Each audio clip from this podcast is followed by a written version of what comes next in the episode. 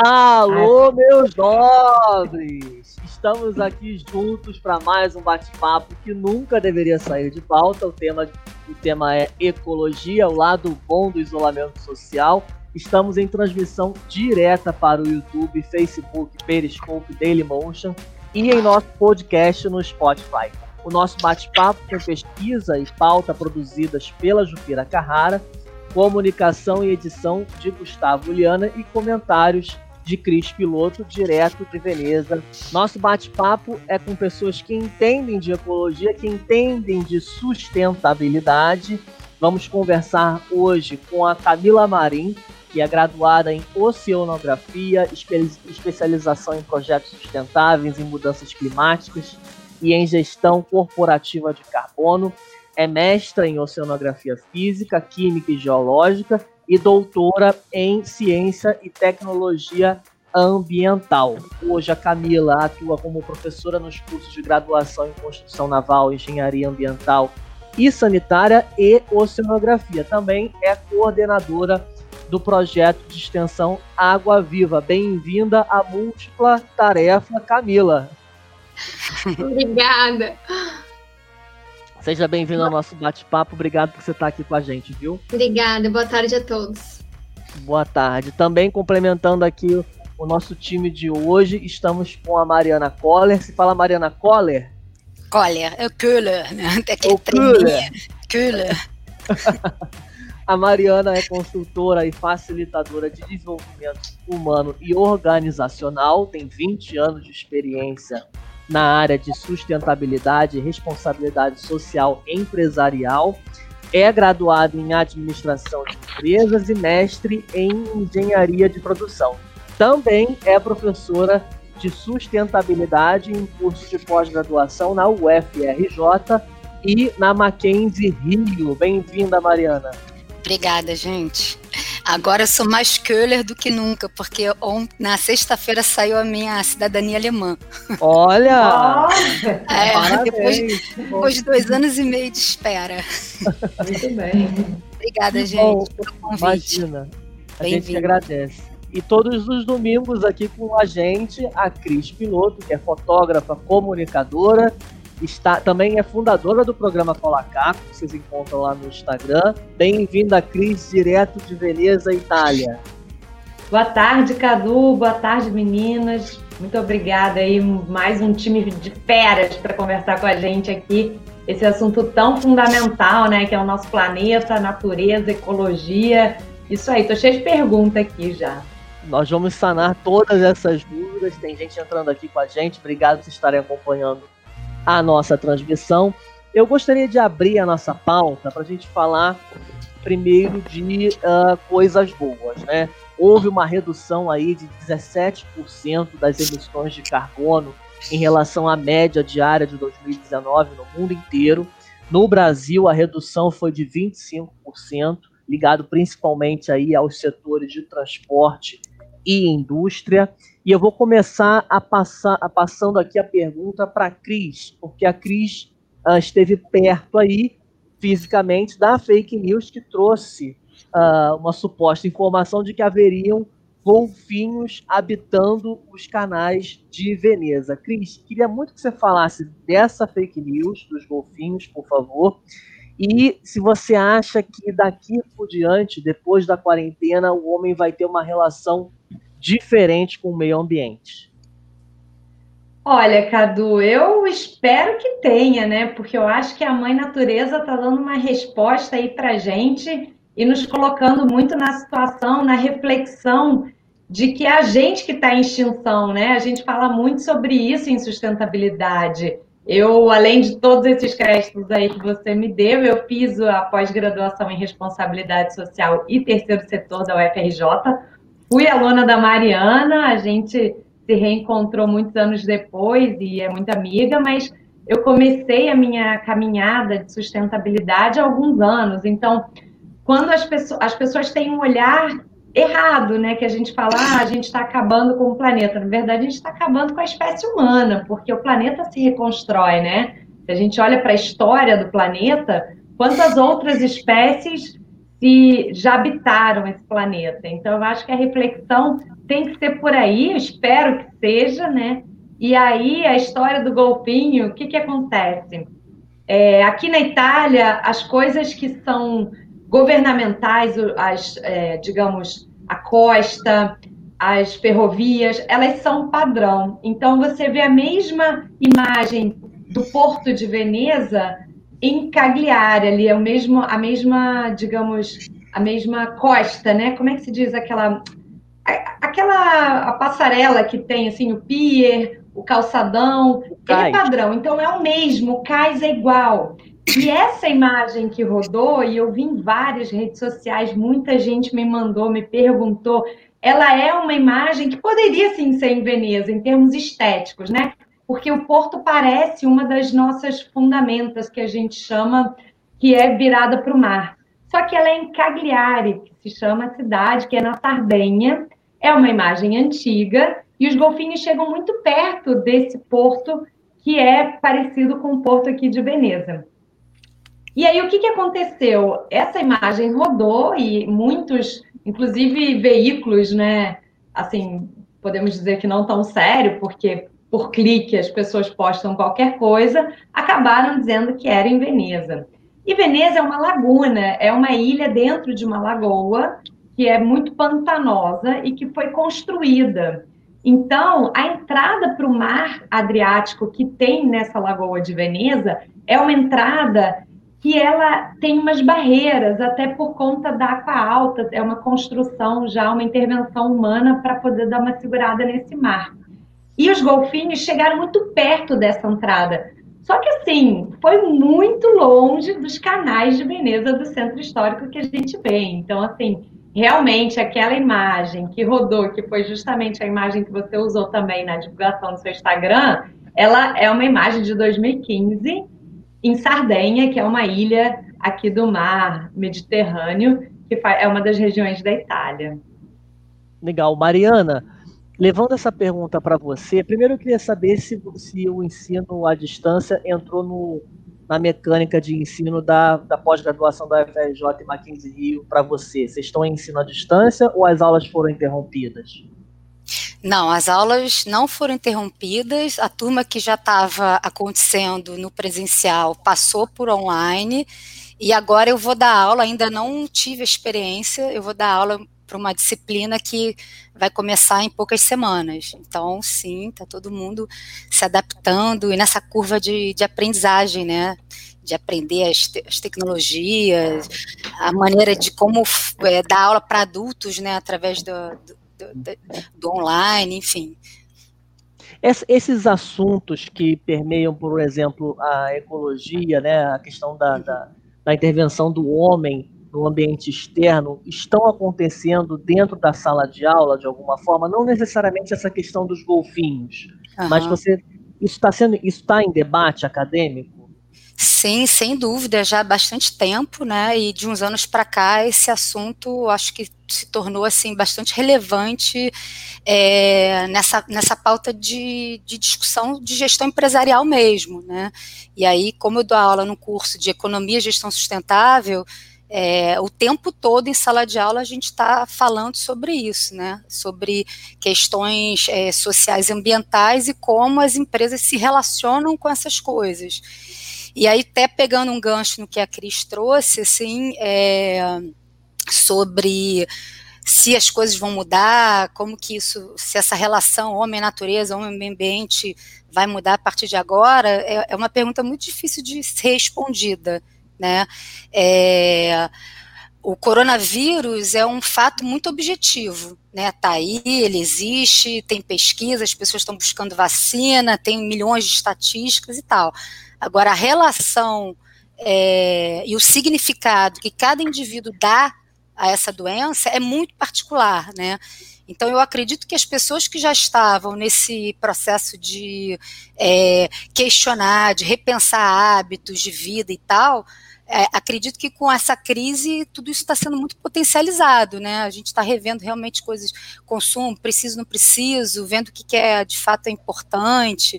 Quando a gente sai da, da quarentena um pouco de isolamento e vai para fora, você fala, uau, cara, como é bom, como tá lindo esse céu, como tá lindo o mar, né, aqui no Rio e tudo. Então, é, eu acho que tem sim algumas pessoas que estão revendo essas coisas, mas tem muita gente que ainda está no escuro, vamos dizer assim, né? Tem uma parcela ainda significativa da sociedade que está no, no, no, no escuro absoluto, que não, aqui no Rio de Janeiro essa semana os shoppings foram reabertos e o Norte Shopping, assim, lotação né? Todo mundo de máscara, mas assim, aglomerado. Aglomerado, então é muito, é muito complicado. Mas é, é, o, o, que eu acho é o seguinte: existem muitas pesquisas que já vêm de, de anos para cá, décadas para cá, que mostram e falam da, desse estado de coisas, da insustentabilidade, dos problemas ambientais que a gente vive e tal.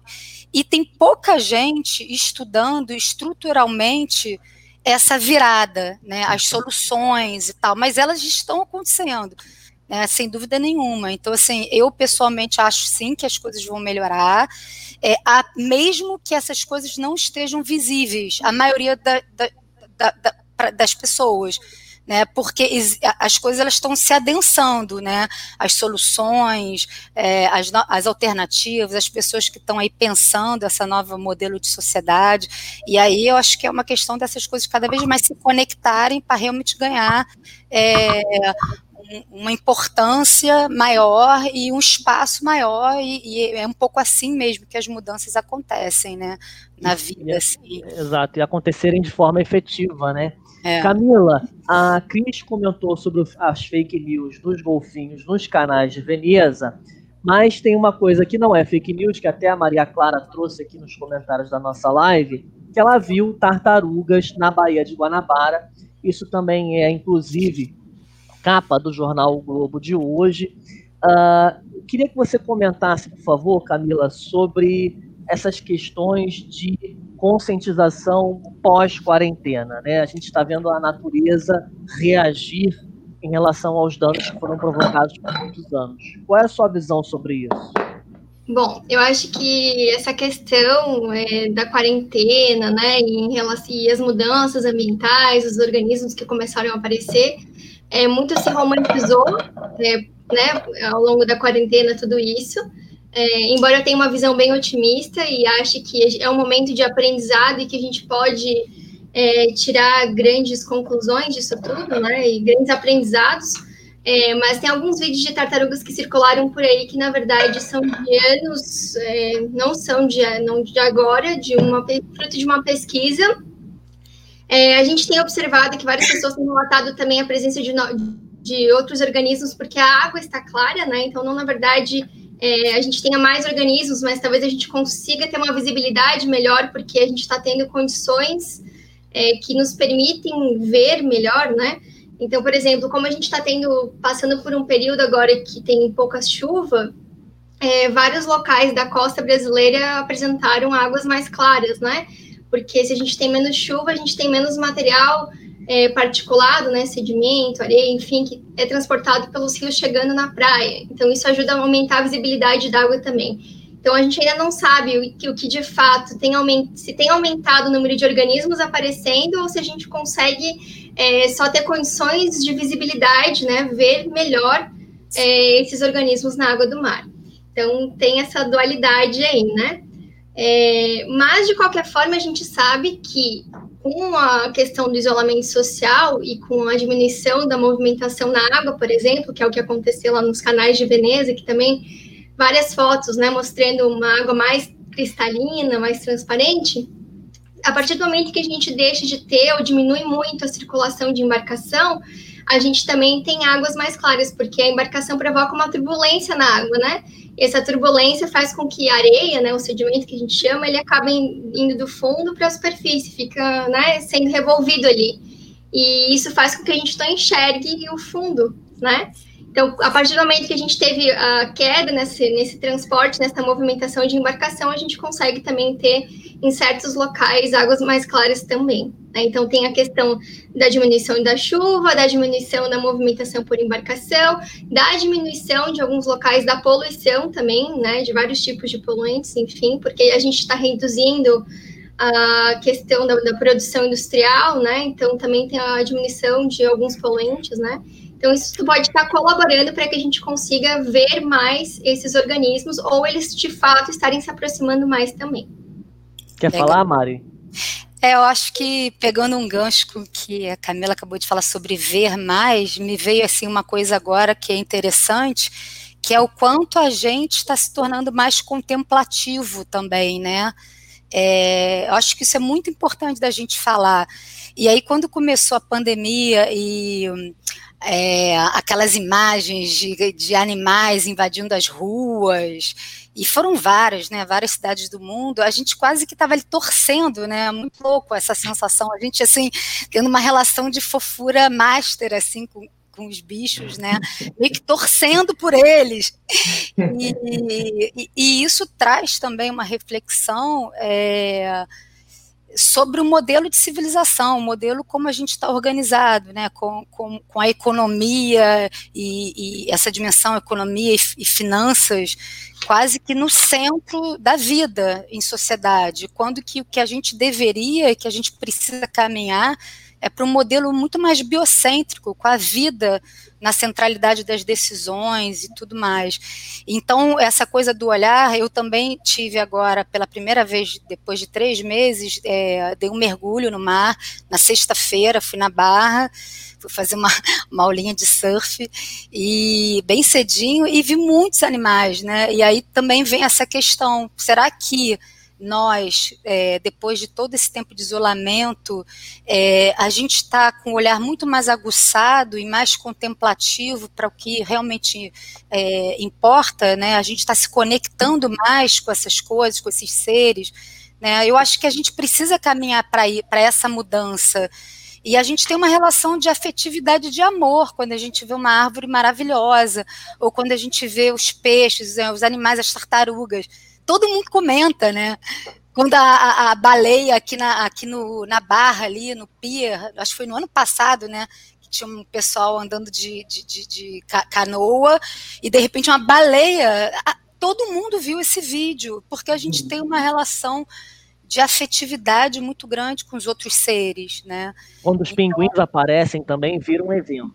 É, naufragado essa semana na costa do Maranhão, mas antes de falar nele, eu gostaria muito que você dissesse para a gente, desse um panorama sobre os impactos dos navios, dos cruzeiros, no impacto que eles exercem sobre a cidade de Veneza.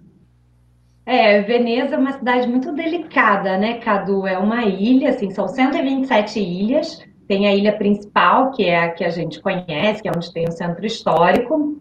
É uma cidade historicamente estratégica pelas navegações, Veneza era a porta entre o Ocidente e o Oriente, né? Muitos, assim, Idade Média, muito tempo atrás.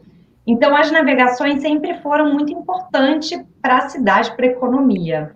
Porém, de uns anos para cá, principalmente 2010, 2012, os cruzeiros tomaram conta, assim, do Porto de Veneza de uma forma avassaladora. Então, a gente aqui vê não só um movimento muito grande de pessoas que fazem um turismo que não é sustentável e economicamente valioso para o pequeno produtor, para o pequeno comerciante, para a pessoa que tem um bar, que tem um restaurante, um artesão, um artista, porque são pessoas que passam de 8 a 12 horas na cidade. Elas comem e dormem dentro do, da embarcação. Então, entra uma questão política muito grande de quem lucra, né? De quem ganha com isso. E é uma assim, é uma discussão muito grande em Veneza. Os moradores fazem muita manifestação. Ontem teve uma manifestação que se chamava o é, turismo futurista, né? Que eles fizeram um jogo de palavras entre o futuro e o turismo. Então, é, é, é alguém ganha com isso com certeza, né? A gente chega a ver 12 navios grandes, daqueles MSC gigantes e outras companhias que eu nem sei o nome, o MSC é o que a gente mais vê porque ela é italiana. E é, é inacreditável quando você vê um cruzeiro de 16 andares entrando no canal de Veneza, assim, dá medo, parece aquele filme de terror, assim, parece que vai te pegar dentro da cidade. e é um impacto absurdo na, na poluição, no tamanho do que é a cidade para receber. Só que tem um contraponto, né? Voltando essa parte política, só para encerrar, que é do outro lado da laguna tem o porto, que é Margueira, que é onde é um estaleiro, é onde constroem esses barcos, essas embarcações. Então, a própria MST tem ali uma oficina, um, sei lá como é que chama o lugar, acho que é estaleiro mesmo, onde, onde você constrói. Então, assim, ao mesmo tempo que a cidade é impactada pelo lado ecológico, alguém até fez essa pergunta aqui, ecologia economia. Do mesmo, e, e a raiz das palavras é a mesma, né? Eco. Então, do mesmo jeito que a cidade é impactada ecologicamente falando e turisticamente falando, porque os comerciantes eles são contra né, as grandes embarcações, porque essas pessoas não gastam na cidade, elas, elas comem, dormem e não compram souvenir, né, falando assim num turismo bem raso, e, e superlotam a cidade, né? Imagina assim, uma carga, uma desova de, de 20 mil pessoas de um navio por dia dentro da cidade, que é uma ilha de 2 quilômetros quadrados. Então, é, só que do outro lado, assim, tem uma classe social que trabalha para essa indústria, que está do lado de cada lagoa. Então, assim, é uma discussão, Cadu, de 1.500 anos, sabe? E eu acho que tem que ter um freio, assim, na minha opinião. Eu, assim, o meu mestrado que eu fiz aqui, é, essa discussão, ela é acadêmica, ela é no, no âmbito profissional, ela é no âmbito da população civil, então, assim, é, as pessoas lutam muito por isso e eu espero que seja um final feliz para todos.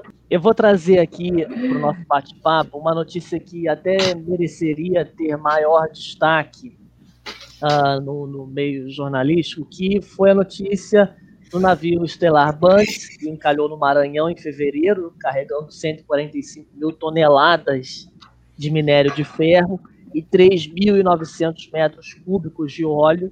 Ele foi afundado essa semana a uma distância de 150 quilômetros da costa uh, brasileira, né, da, a 150 quilômetros da costa maranhense. E eu vou trazer esse, esse tema para Mariana, para Camila, porque a gente está comentando aqui de uma notícia em que traz uma questão da responsabilidade empresarial do, da dona, da proprietária desse navio. Eu vou querer é, escutar a, a, Mariana sobre isso, mas antes gostaria de escutar a Camila.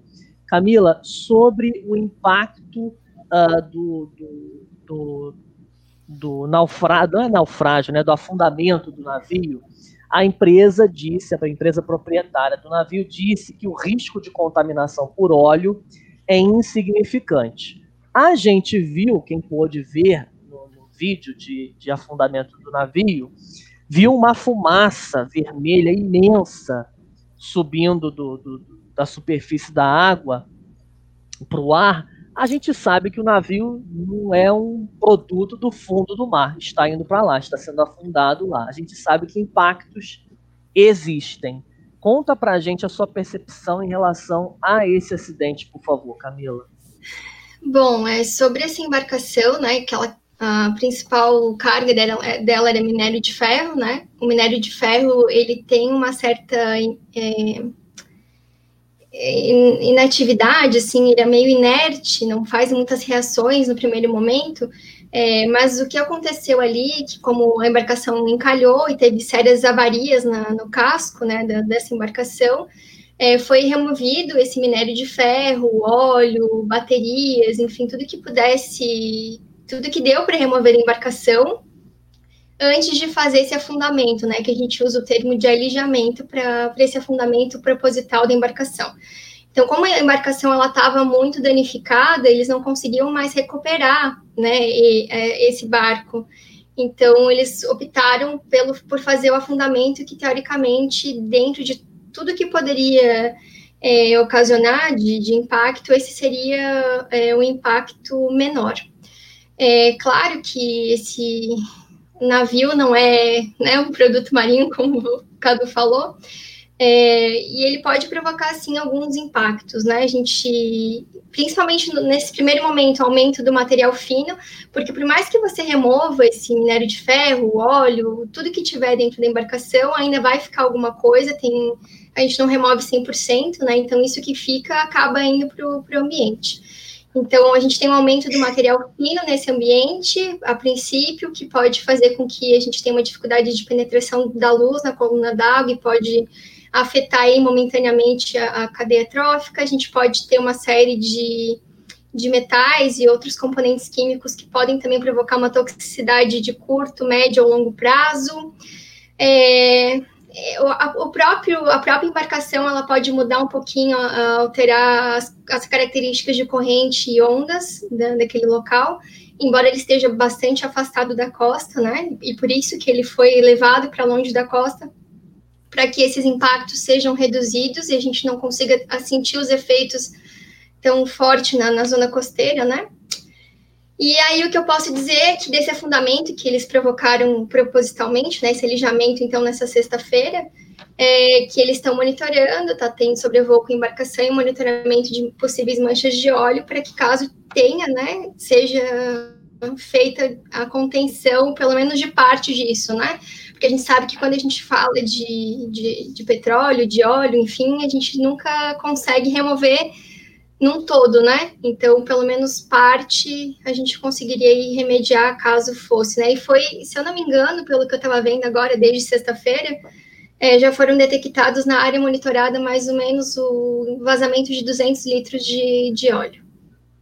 Quer dizer, não é, é, não é né, uma proporção enorme para a área, mas qualquer. Mas é, mas, mas é, né? É. Claro, qualquer coisa que a gente coloque extra, né, vai provocar um impacto ali no local, não tem como não provocar, né?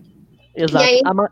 Diga, e aí pode ser de, de, pequeno, médio, né, ao longo prazo, né? Então pode desde ser a morte por asfixia ou por sufocamento, enfim, tem várias formas de, de morte dos organismos, né, que interagem com esse óleo, até ao longo do tempo, né, isso ser acumulado no organismo, ele não morre, mas ele vai passando na teia trófica até chegar a, de quem faz uso da alimentação desses animais, né? Depois peixes, por exemplo, que estão consumidos, né? É, pelas pessoas. É isso. Cris, suas palavras finais na conclusão do nosso bate-papo aqui de hoje. Ai, gente, eu espero que a luz seja maior que a sombra, né? A Mari falou aqui que tem um.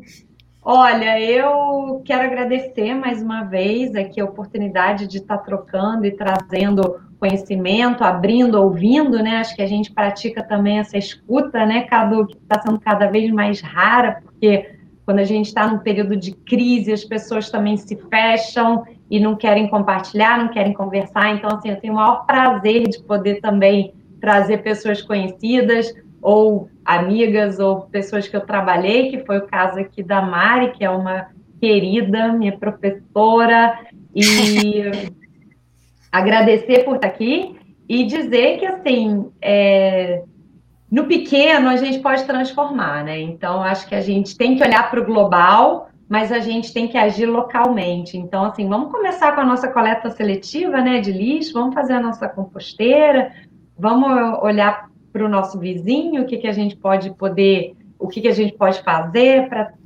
trazer uma transformação, né? Porque a gente também é bom de cobrar e de reclamar, mas pode ser um momento da gente também ser bom de olhar para dentro e refletir, né? E dar então, um exemplo. Aqui. A minha palavra final fica nesse sentido, para a gente tentar transformar localmente, para poder ser um, um, agente de transformação que faça uma, um impacto, uma reverberação maior, né? Obrigado. Mariana, na, dentro das suas palavras finais, eu gostaria muito que você levasse em consideração os seus planos acadêmicos de ensino nas duas universidades daqui para frente, pós-pandemia? O que, que alterou no seu mindset para você uh, levar novos inputs aí, novos aprendizados? O Cadu, eu acho assim, é, uma das coisas muito legais de se dar é, aula, né, de se estar numa universidade, é você é, exercer livremente o seu pensar, né? Então, é, o que eu vejo é, como minha atuação como como professora, né, e trazendo esses temas, eu acho que é, certamente eu vou trazer cada vez mais, vamos dizer assim, eu vou, eu, eu vou assim radicalizar, né, porque é, o momento ele pede essa radicalização, né, no sentido positivo da coisa, né, da gente praticar, como a Cris falou, é, uma cidadania e um ativismo, um ativismo mais delicado, mas um ativismo engajado, né, aquele ativismo que você está no mundo, está na vida, está consciente do, dessas é, é, relações. Então, é, certamente na minha prática como professora eu vou é, eu vou dar uma chacoalhada maior ainda a partir de agora. Camila, você também é coordenadora de um projeto, um projeto de extensão do curso da Univale, é isso? Me corrige, por favor.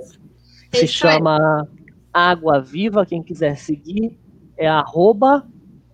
Água Viva Projeto.